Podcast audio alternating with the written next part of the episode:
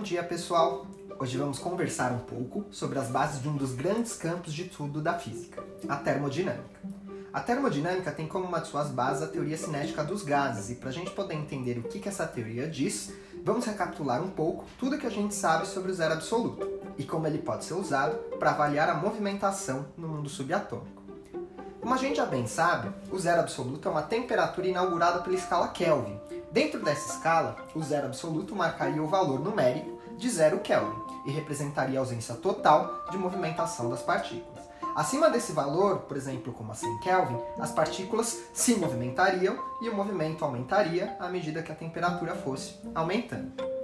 Esse pequeno trecho retirado no simulador de transições de fase do site FET da Universidade de Colorado nos mostra o que, vai acontecendo com a movimentação das partículas à medida que elas se aproximam do zero Kelvin. Perceba que à medida que a temperatura vai diminuindo, a agitação das partículas vai diminuindo também, até que em certo momento, quando ela atinge zero Kelvin, o movimento cessa completamente.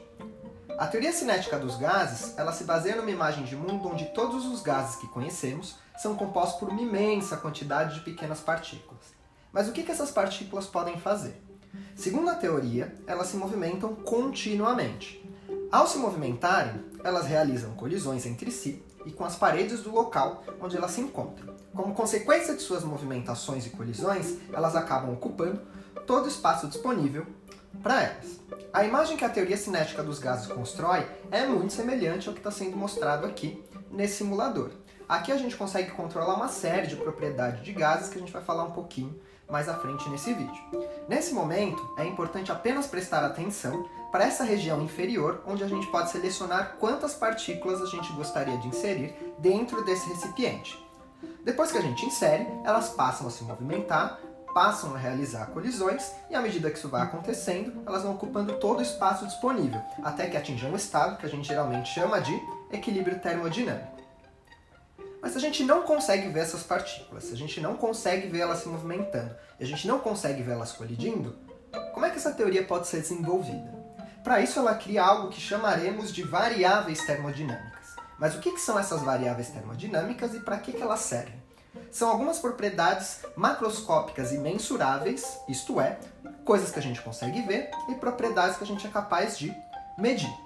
A partir dessas medidas, a gente consegue afirmar uma série de coisas sobre o comportamento dessas partículas que constituem os gases. A primeira variável termodinâmica é a temperatura. As medidas de temperatura nos indicam como as partículas se movimentam. Quanto maior for a temperatura, maior é a velocidade das partículas e vice-versa. Ela geralmente é representada pela letra T maiúsculo. A segunda variável termodinâmica é a pressão.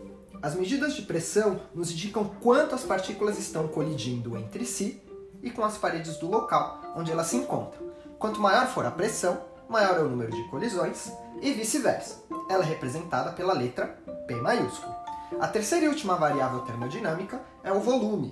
As medidas de volume nos indicam quanto de espaço está sendo ocupado pelas partículas e quanto maior for o volume, mais espaço elas ocupam. Ela é representada pela letra V maiúsculo. A grande utilidade da teoria cinética dos gases é descrever as transformações termodinâmicas, isto é, mudanças que acontecem na pressão, no volume e na temperatura de um ambiente. É exatamente por isso que ela é uma das principais teorias utilizadas nos estudos de mudanças climáticas.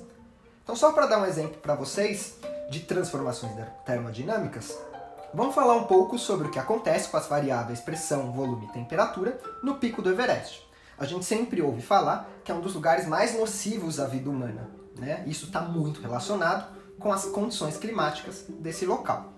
Os dois gráficos que estou mostrando abaixo, eles registram no eixo Y a pressão medida em atmosfera e a temperatura medida em graus Celsius, em função do passar dos anos, né, dos meses do ano, que iniciam em janeiro e vão até o mês de dezembro.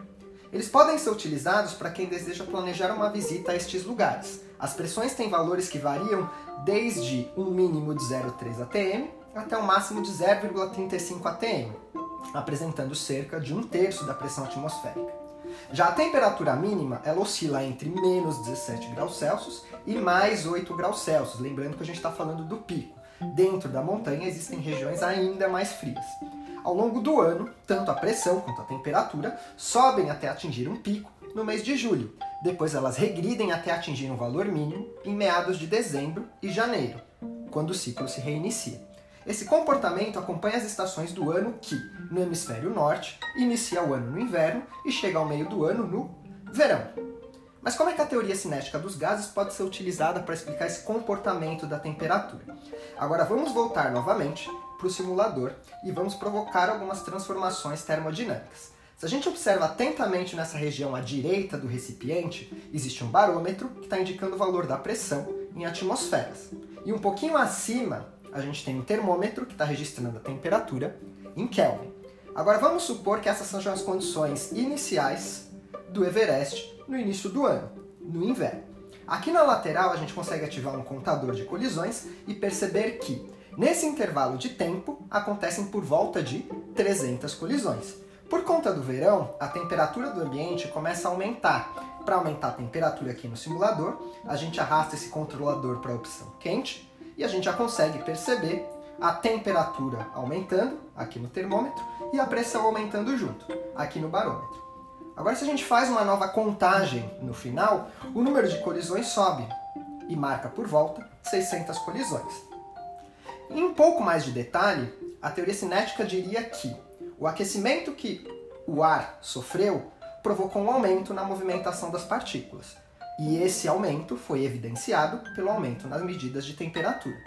O aumento na movimentação das partículas tem uma consequência muito drástica, que é exatamente o aumento do número de colisões, que também é evidenciado por um aumento no, no, no número das medidas de pressão.